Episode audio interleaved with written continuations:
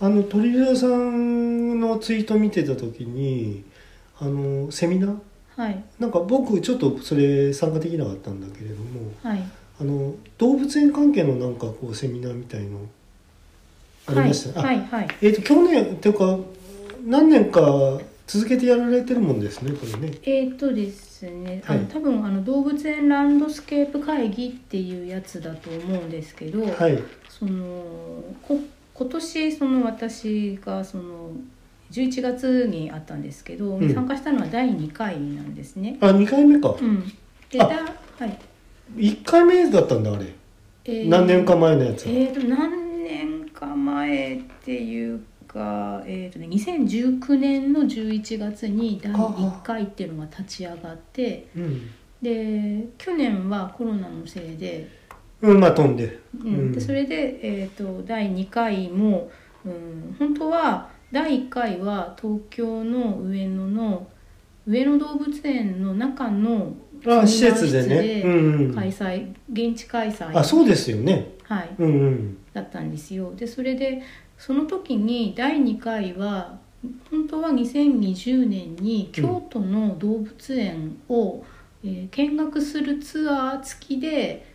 その関西で開催される予定っていうふうにはいおっしゃられてたんですよねだけど、まあ、当然現地開催もできず去うん年、うんで今年もその京都の動物園には行かずに Zoom でオンライン開催ででもまあやっと第2回が、できたとう、ん、でそれで私第1回行っててうんそれで第2回もその流れで参加しましたうん、俺なんかねそれとあんまり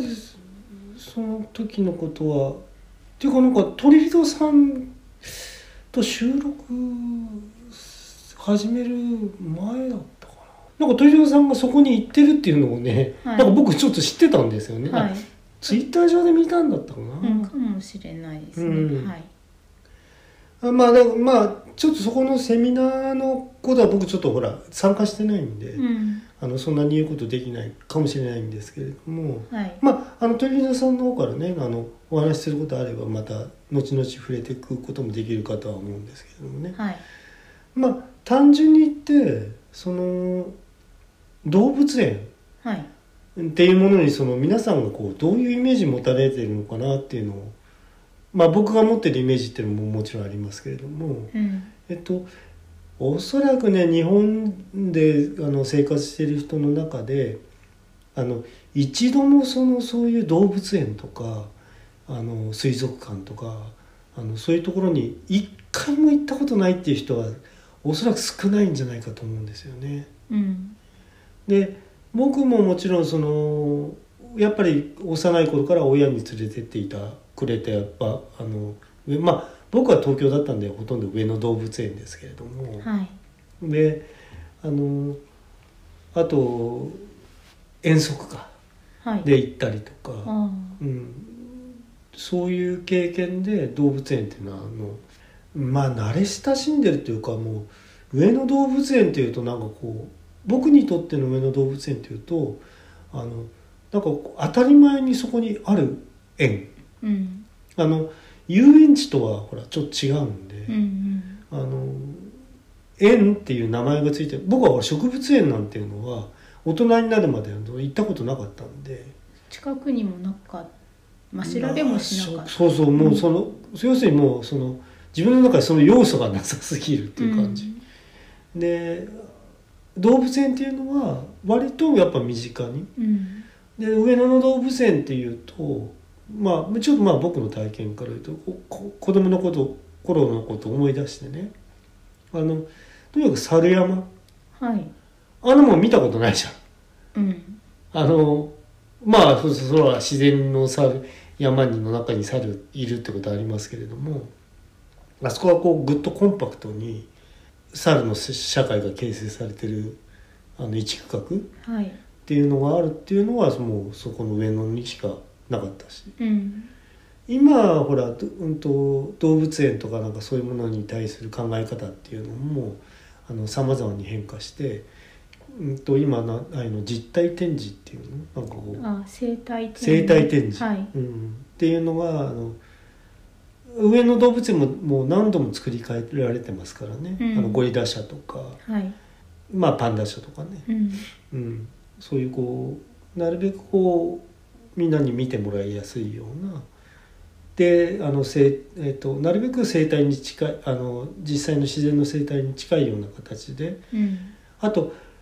ああとふれあい動物園みたいなミニ動物園っていうのもありますよね。はいはいはいあの小さなウサギとか、うん、モルモットみたいなうんものを実際に触れる動触れると物か、ね、はうい、ん、まあそういうものも僕はでも子供の時にはね僕はなかったですねあの触れ合える小さい動物園っていうのはあ、そうですあか。の僕は子育てするようになってから、うん、あのそういうとこちょっとねえ、上野の中にもあるんですけど、あ部分的にうん、あの、時間を決めて、あ僕経験ないな、うん、私もその自分ではそこ入ったことなくて、ええ上野の中に確かあって、えで何時から何時っていうふうにえ、うんまあきっとお子さんがいる親御さんがこ一緒に行くんだろうなっていうふうに、うんうん、まあどうしてもねやっぱこう、えーやってみたいのは餌あげることかはいはいはい、餌あげてみたいですもんね、うんあの危険じゃない動物なら、うん、それだから僕がだから小学校の頃に初めて上野にはパンダが来てはい、もうもう大行ですのねうんうんうん。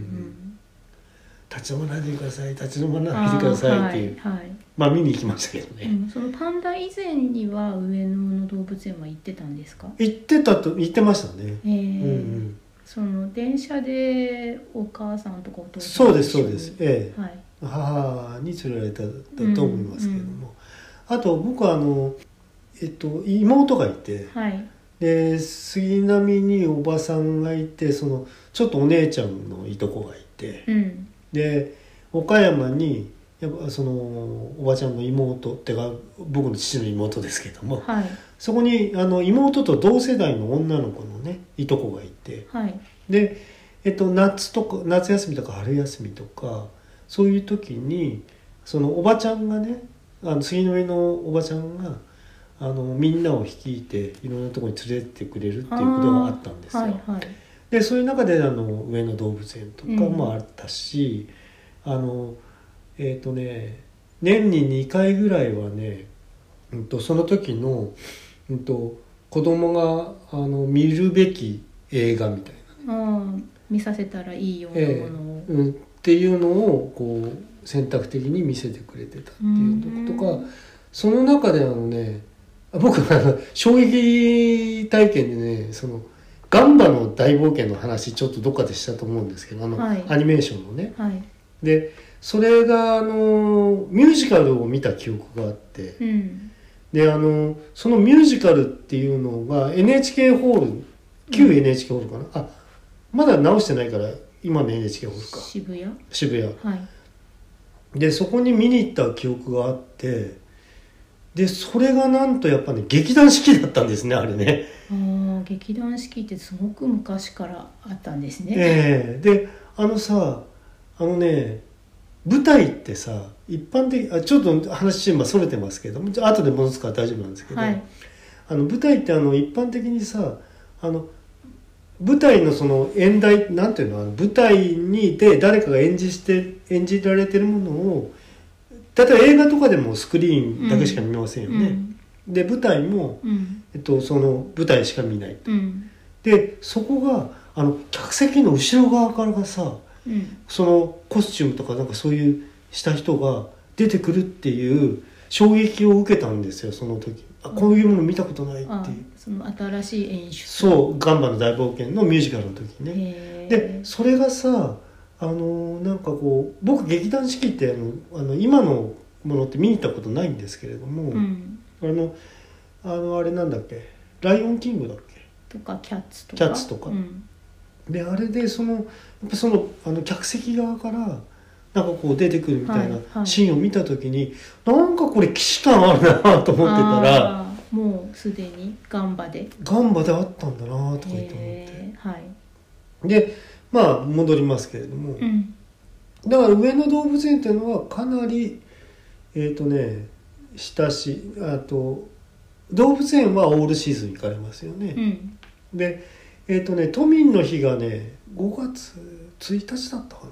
でと都民の日は無料開放なんですうよ、んうんでそう学校も休みだしうんうんじゃあ動物園行こうかっていうのは中学生になってからとかでもねみんなでちょっと行こうかとかいうへーこともあったりとか、はい、中学生でうんうんうんでまあまあちょっとした、まあ、グループ交際でさね ああああいうなんなんていうのそういうグループ交際っていう文化もありましたよねなんかねそうね、まあ、誰と誰ってことじゃなくて男女混成でどっかに行くってやつですね、そうだからまあミニ合コンの走りですからあれねああ言われてみればそうだけどでええも合コンってさそええの自分が所属してない団体から来る人との交流だから、うん、そううんなああるそっとかそっかそっかそ違っうかかもとか、ああそうねじゃあやっぱだからグループ交際っていうことになるかまあ、団グルー体プだ行よ動、ねうん 団体行動、うんはい、でそういうので行ったりとか、うん、でえっとね八つ遊園っていうね千葉の八つっていうところにはい、遊園地があったんですけれどもうん、そこにねお猿の電車っていうのがあってさはい、園内を走る電車のあの先頭のところにうん、あのお猿のなんていうのつ,、まあ、つながれたうん、あ生きてるお生猿きてるさんそうそうそうそう、はいそういうのが園内をま巡ってるとへかえはい、上野動物園もモノレールありますからね。あもうなくなっちゃいましたけどね、うんちょっと前にうんはいだああいったうーんまあ僕は楽しい森だったんですけれどもね、うんであのあと動物の匂いとかはいはいあの体験すること少ないんでね、ううんん、ああいう動物園行かないとうんであと象の象舎とかうね、んうん、であのやっぱりその、えっとやっぱりその餌あげてるとこが見たくて、うんその何時から餌やりますみたいなね、とこに合わせて、はいそこの場所に行ったりとはいであとキリンとかねはいキリンとか可愛いしさうんでもじゃあベロはちょっと気持ち悪いとかさ、うん紫色です ようねんで何でもないフラミンゴをじーっと見てるとかさうんあのなんていうのかな今そのまあそのミュージカルの話もしましたけどちょっとなんかこんなん僕いい目いっぱい喋って大丈夫でしょうかってどこうとありぞま どすうけどぞはいあのミュージカルみたいなそういうこう演出された世界、例えば映画とか、はいコンサートとかうんいうことありますけれども、うんで園もそういう動物園とか植物園とかも水族館はっていいうのも、今そのやっぱりどうやって見せたらいいのかっていうその縁側の演出うんとかあともっとこう大きくこう考えた、えー、とランドスケープデザインみたいなさ、はいどこまで考えていくような展示の考え方みたいなとかねなんか今すごくこう、まあ、グローバルとか多様性とかなんかいろんなものがこう激しく求められてるような社会情勢なんでその中であるそのなんとか縁っていうもののあり方みたいなことが問われてる時代だとは思うんですよね。はいでそういうこともねでも問われてる以上それを一生懸命考えてる人たちがいると。うんうん、で多分そのランドスケープ会議っていうのもあ僕はもう想像でしかないんですけれどもあのそういうものをこうどうやったらいいのかっていうのをあの研究したりとかあと実地でその動物園を経営経営なんて経営っていうか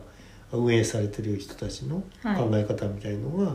あの出たセミナーだったんではないのかっていうあの想像想像してるんですけどもね。はいだから体験としてはだからなんかぼぼーっとできるっていうかさ動物園動物園はいで好きなとこ行ってうんで好きな社の前で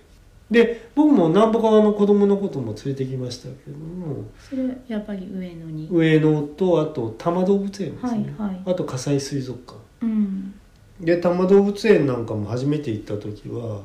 あのあそこもうほぼなんか丘陵地帯に作られたうん山ですから、丘なんていうのほとんどハイキングですから、うんでその中でこうライオンバスとかねへえはいでおちょうどオランウータンオラオランウータンのあのこう綱渡りをしていくようなそのそういうものができた当初だったと思います、あ結構前からあったんですねありますあります、うんでそれはあのうちの親があの僕の母親がねあのお前ねあのあのこういうのやっぱ子供見せなくちゃダメだからねって言ってうんあの僕のうちあの実家の方が多摩動物園は近いんで、はいあの前の日に泊まり込んであー朝早くその電車乗って行あって、ーはいはいで泊まって帰ってくるってそうですね多摩動物園遠いイメージがあっいて、う、うん、その茨城方面から行こうとすいやると、遠ね、いですよそれうは、ん、だからまだ実は行ったことないんですよ、ねあそうですか、うん、あのねそうだなあやっぱもう季節のいい時に行った方がいいですけれども非常に木陰もあって、うん、でね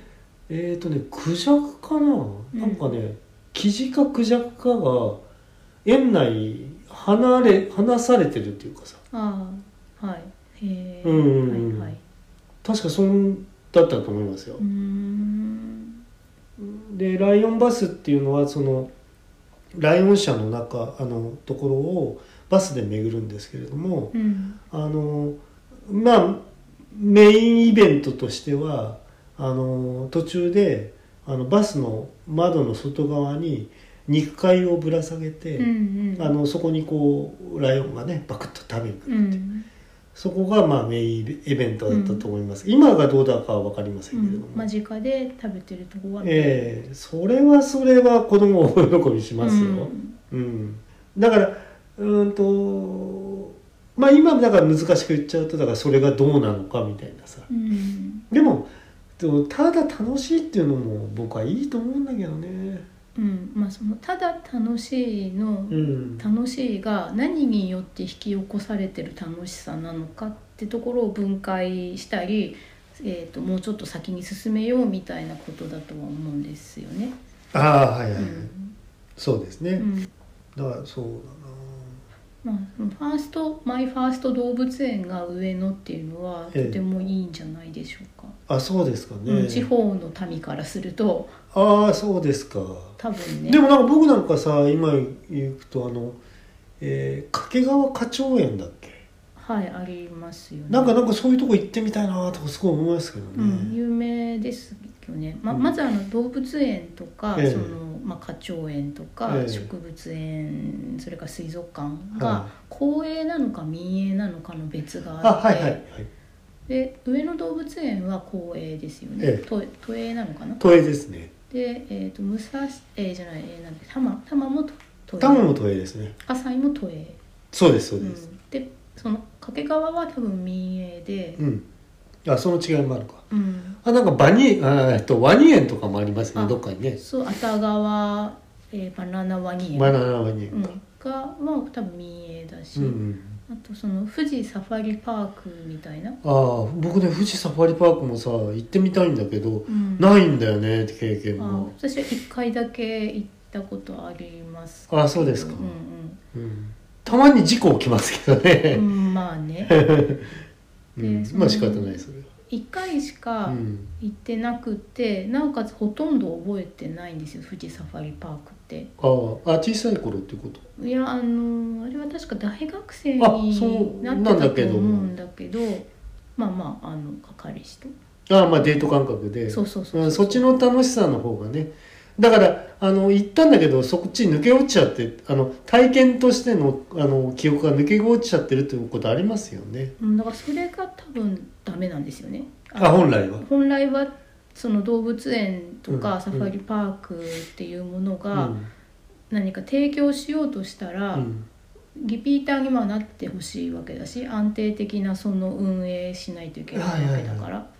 だからそうすると何かその人にそのプラスの爪痕を残さないと、うん、フッ二クが回目残ってなくちゃダメでだ来てともらえないうんうんから私その富士サファリパークは富士サファリパークに行く途中の、えー、と演習林っていうの自衛隊のはいはいはいのその道路に戦車横断注意っていうそのこうそういう看板注意マークとか、うんが出てたこととあうと,、えー、とサファリと全然関係ない実際に触れるようになってるところにいたアンゴラウサギっていうはいはウいああサギのことくらいしかもう覚えてないですもんね。なるほどね、うん、私は動物が小さい時からすごく好きなので、はい行けばまあ楽しいんだけど、うん富士サファリパークはそんな感じの思い出しかもう残ってないし、はあそれからその動物園に対して、まあ、動物に対してえあまり執着がない人から聞く動物園の話はやっぱり臭いっえああはていいはう、いだから行きたくないうんうんうんしその動物が閉じ込められていてかわいそううんだから行っても楽しくないしそあとその、うん、と動物が、まあ、昭和とかのね、うんやっぱ平成の最初の頃の話として、うんあんまり幸せそうにしてなかったりあっち行ったりこっち行ったりずっとうろうろはいはい精神なんか神経症的にうろうろしてたり、うんそれからまあに匂いとか、うんあとみ、うん、その施設が綺麗じゃないはいとかっていうあとその何が楽しいのかだからだんだん分かんなくって。うんうんと行っても楽しめないし、はい手持ち無沙汰ああになってそのデートコースのうんで行くけどあんまり盛り上がらないみたいな話をだからまあ聞いているんですよね。はあはあうん、そうかちょっと選ぶ水族館は匂いしませんからね今やね、うん動物園はそれは匂いしますもんうんいやあの必ずしも不潔だから匂いがするっていうわけじゃなく動物臭がしますからねうーんとまあ2つですよね本当に、あの行き届かなくて一生懸命やってはいるんだけど世話の人がだけどもう施設が老朽化してて、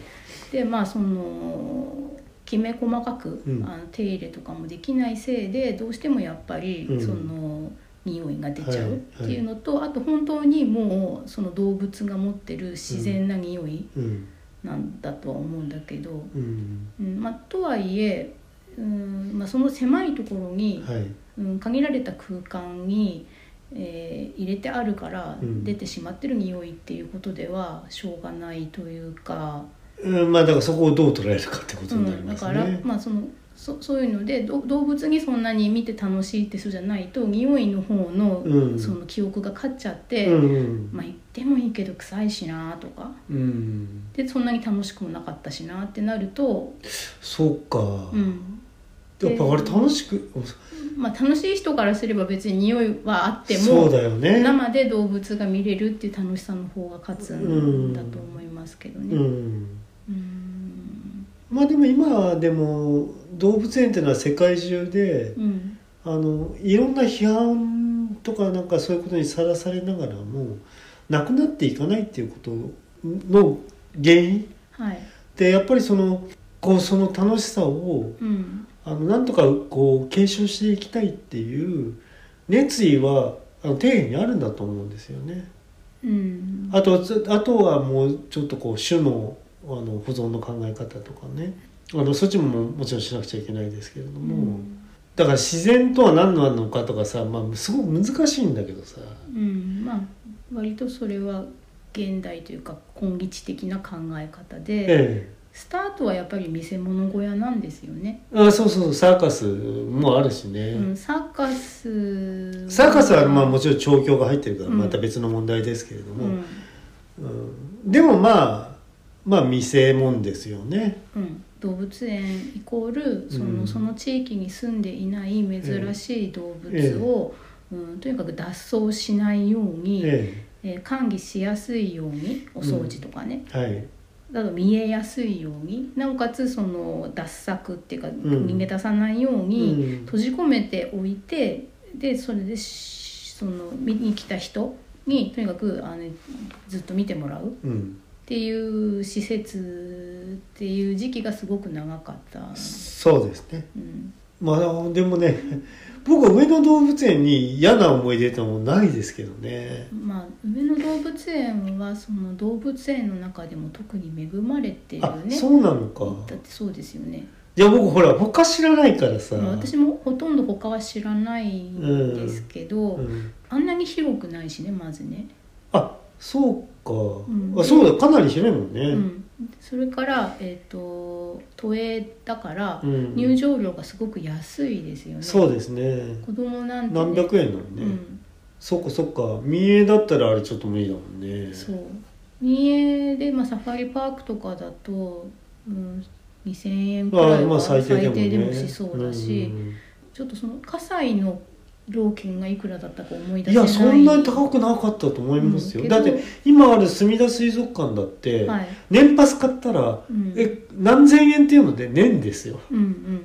んだそんくらいの見れる感じだもんだけど水族館はもうちょっと基本的に高いですよねああそうですね、うん、あールのそう水族館は民営のサファリよりもさらに高いような気がするんあだけどそうですね、うん、私が行ってた動物園の一番最初はうん無料なんですよしかもはあ、はあはそれは富山の、えー、と高岡市っていうところに、あ、はいえー、と高岡城っていう多分お城がもともとあってえでそのお城はもうなくってだから石垣とか城址になってるとそう城址、うんうんだから城址公園っていう公園あがはいはいああっりてますねその中に無料で入れる動物園があってえはあ、はあはだからそんなにたその大したものはいないというかあ、まあまあまあまあまあ種類も少ない、しでもなんかそこはその高岡駅からうん一つ、私がその電子電車通学に使っていたうん氷見線っていうはいはいローカル線があるんですけど、その高岡駅から氷見に向かって一つ行ったところえにある駅まで歩いて行こうと思う途中そこを経由してその動物園経由して歩いてその次の駅まで行けるっていうポジションにあったんえではあよくあの高校3年生の時うにん一駅分歩いて動物園に行ってぼーっとしてから抜けてはいはい、はい、っていう風に行ってた場所なんですよねはいはいは。いで自分が小さい時に行ってたのもその動物園なんですへよ。えあだからそのそのさやっぱり体験としてなんとかフラッと行って何も考えずなんか見て帰ってくるっていう、そうで、えー、と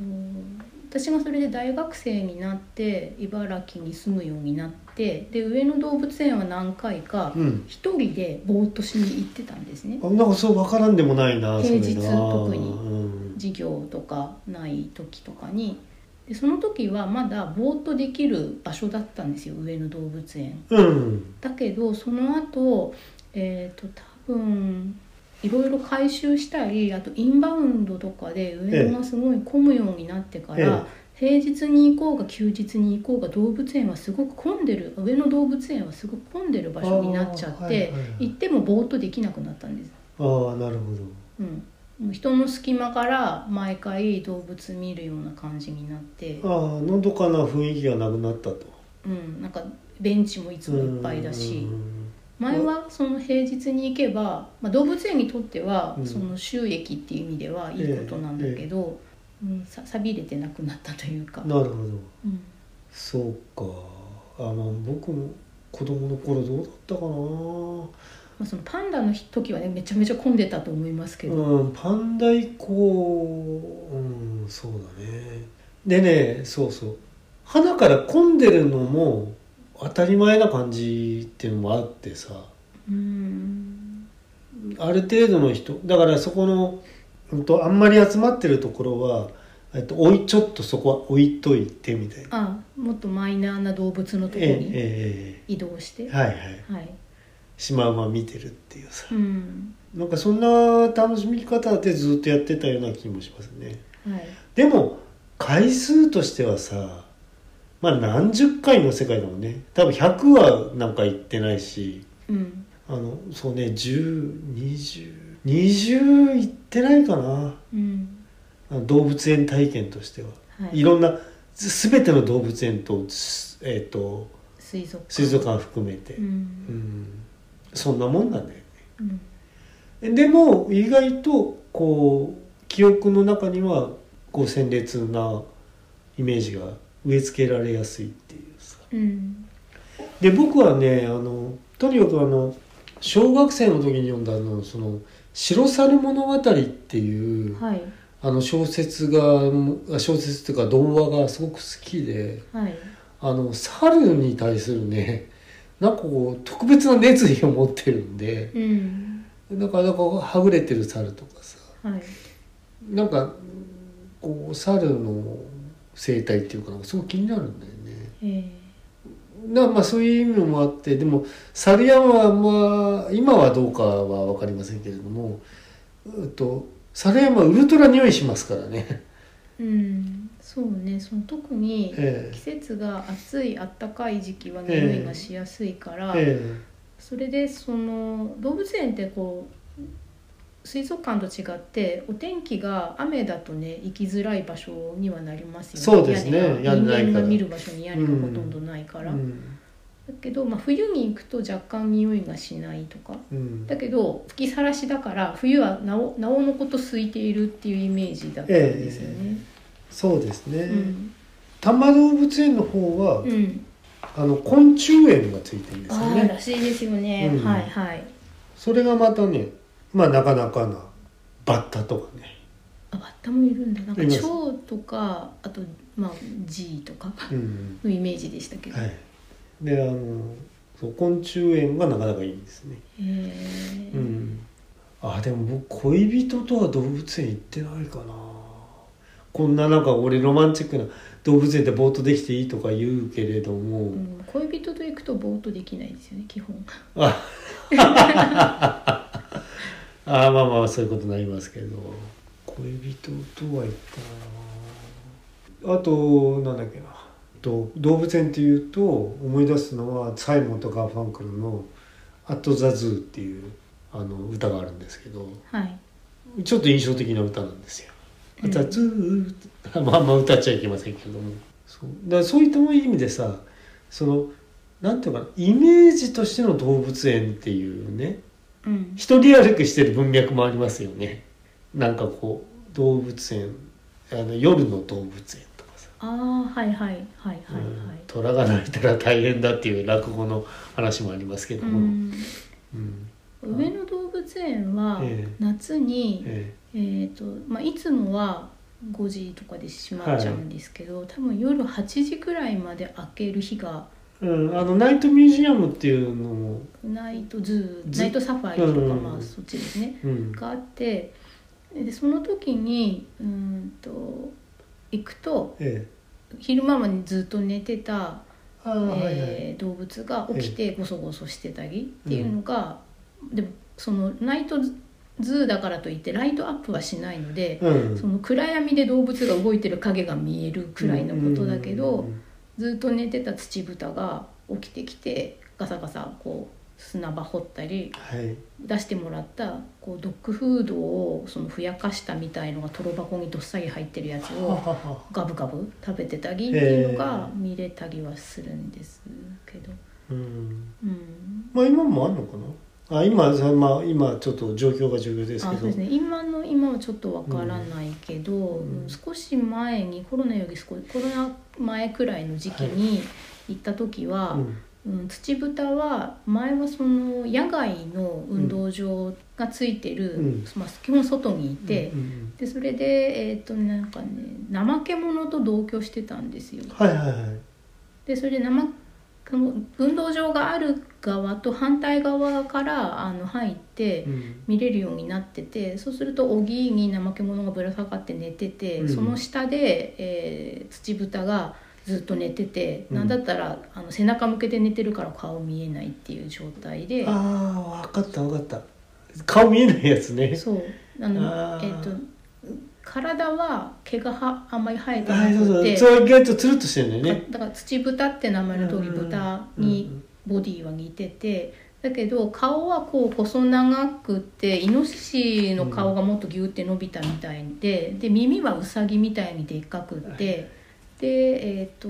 確かひ品種目とか漢種目とかあっちに近品種目だったかなうんだったので、えー、とアリクイ的なベルああっでもてそうねうん鼻のちょっとシュッとしそてうだるからそのふやかしたドッグフードとかを食べてる、まあ、ドッグフードに似た何かを食べてるんですよね。うんうんでそれが、うん、と夜行性なので、うん夜行性の動物だけ集めてある夜の動物あり館まっすてねいう建物があっありてますありますその中に引っ越してもうその外にはいなくなっちゃあっあててなるほどなるほそどうするとそのせ赤い光で照らされてる、うー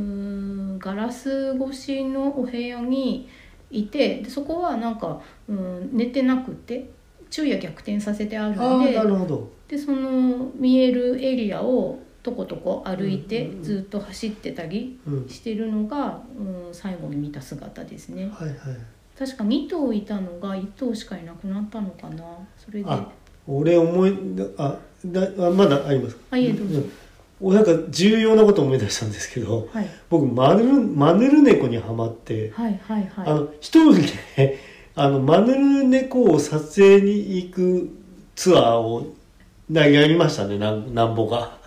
コロナずーっ前くらいにとはういん、ずーっとマヌ猫舎のところに貼って、うんうんあれう出てこないんですよなかなかうんマヌルネコは小動物小獣館だけうってんとこにいて、うんで別にそこは昼夜は逆転してないんだけうんど、うん、岩穴を模したところにそうあの木とかそうそうそうそう入れてあってでそれでその岩の岩棚みたいなところにずっといたりして、なかなか降りてこなかったりそうでそれで木の途中に座ってずっとじっとしてたりしてるやつですよね。そうですそうです、はいはいはいあれをひたすら撮影に3時間ぐらいさ貼ってたかなはい、あのベストショットを狙いながら、うん、絵描く目的だったんで、あはいはい、えマルルネコはマヌルネコの隣がミケギスで反対側の隣がえっ、と象の祖先のえうん、うんなんだっけうんちょっと大きめの耳が丸い泣き草に大きくしたみたいなはいはいはい動物うんの並びじゃないかな。うんうんでそのからさらに出口に行くと大コウモリがいっぱいうん、あそうっそてうるそとうこそろうや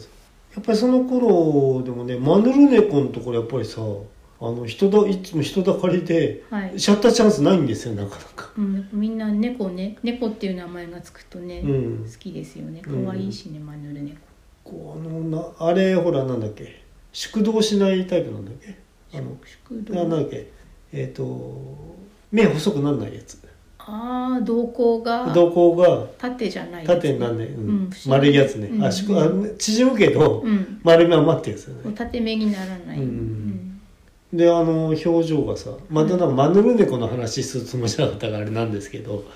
あの表情がこうなんかこう哲学者のようなはい恣意的に見える、うんはいはいだからあのヨーダのこうモデルになってるんじゃないかなってヨーダとかああいうなんだかな生き物をその哲学的な SF 的な生き物の表情のモデルになるんじゃないかなとかいうような感じもしますけどうね。ん、きっとこうえっ、と目鼻口耳のバランスが人間に近いんでしょうね、そうそうで虚空を見つめてるような表情に見えるんですよいつも上側向いてるんでなんかうん下見てるっていうよりもなんかこう上見てんだようね、んあ上の展示とかもだから上の方は明るいんで、うんうん、多分その最高窓のところで最後までどの方を見てるんでしょうけどうね、んうんまあもう何本か書きましたけどねもうねはいなかなか絵うまなうまくなんなくてもう本当悩みのあーっとねだから何回か多分先に、えー絵の話もちょっとしたいなって思ってることがありますけどね、はい俺の描く絵じゃないよ、う ん俺の絵の描く絵なんて仕方ないんでまあしょうがないんですけど、うんなんかまあいろんな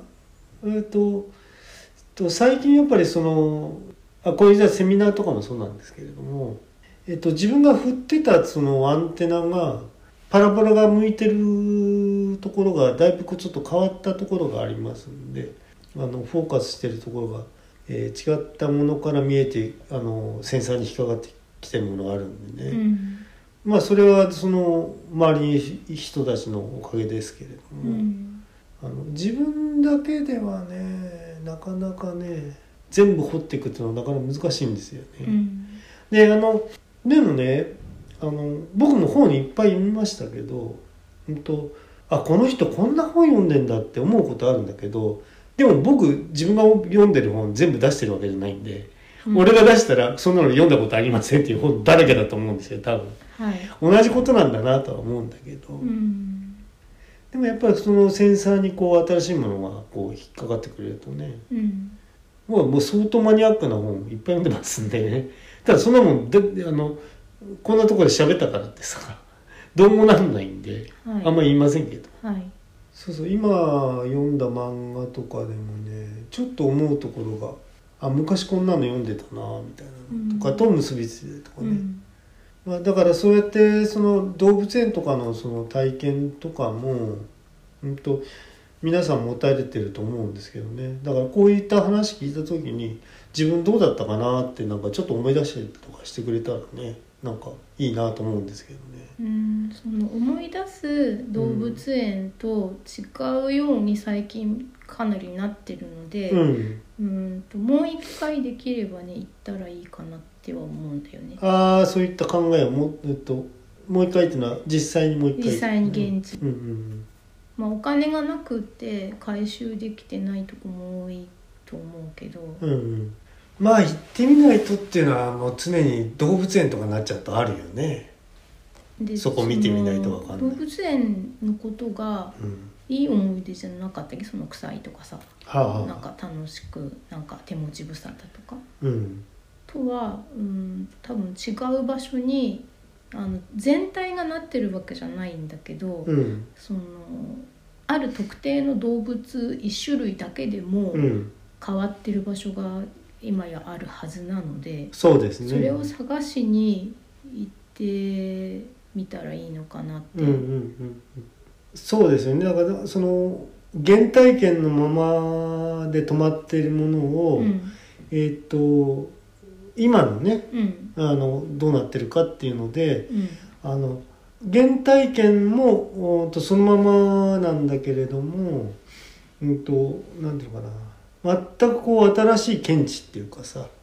ものがあの加わることもありますからね。うんうん、でこう、まあ、混んでるとうんその良さもなかなかうんうん伝わってこないっていうかむしろなんでこんな見えづらくなっちゃってるのっていうので、うんイラッとするかもしれないんですよね。なるほどね。うん、例えば上野動物園だと、うん北極熊って覚はいえはい、わわかかりりまますすよ。北極熊って昔、えー手前に、えー、と低見えるめの柵があって、うんその柵の内側に深い堀があっ堀てがあってねその後ろをコンクリートでずっと高い山にしてあってね岩山っぽくしてあるけどそれをペンキで青く塗って、うん。えーがと北極っぽくしてある、あのそう氷山っぽくしてある。してあるってところに、えー、と入ってて、ええそれでその後左右に行ったり来たり行ったり来たりってしてたと思うんですよ。はいうんだけど今はうーんとこう囲われた中にこうお部屋水水がない場所とそれからプールになってる場所があって、うん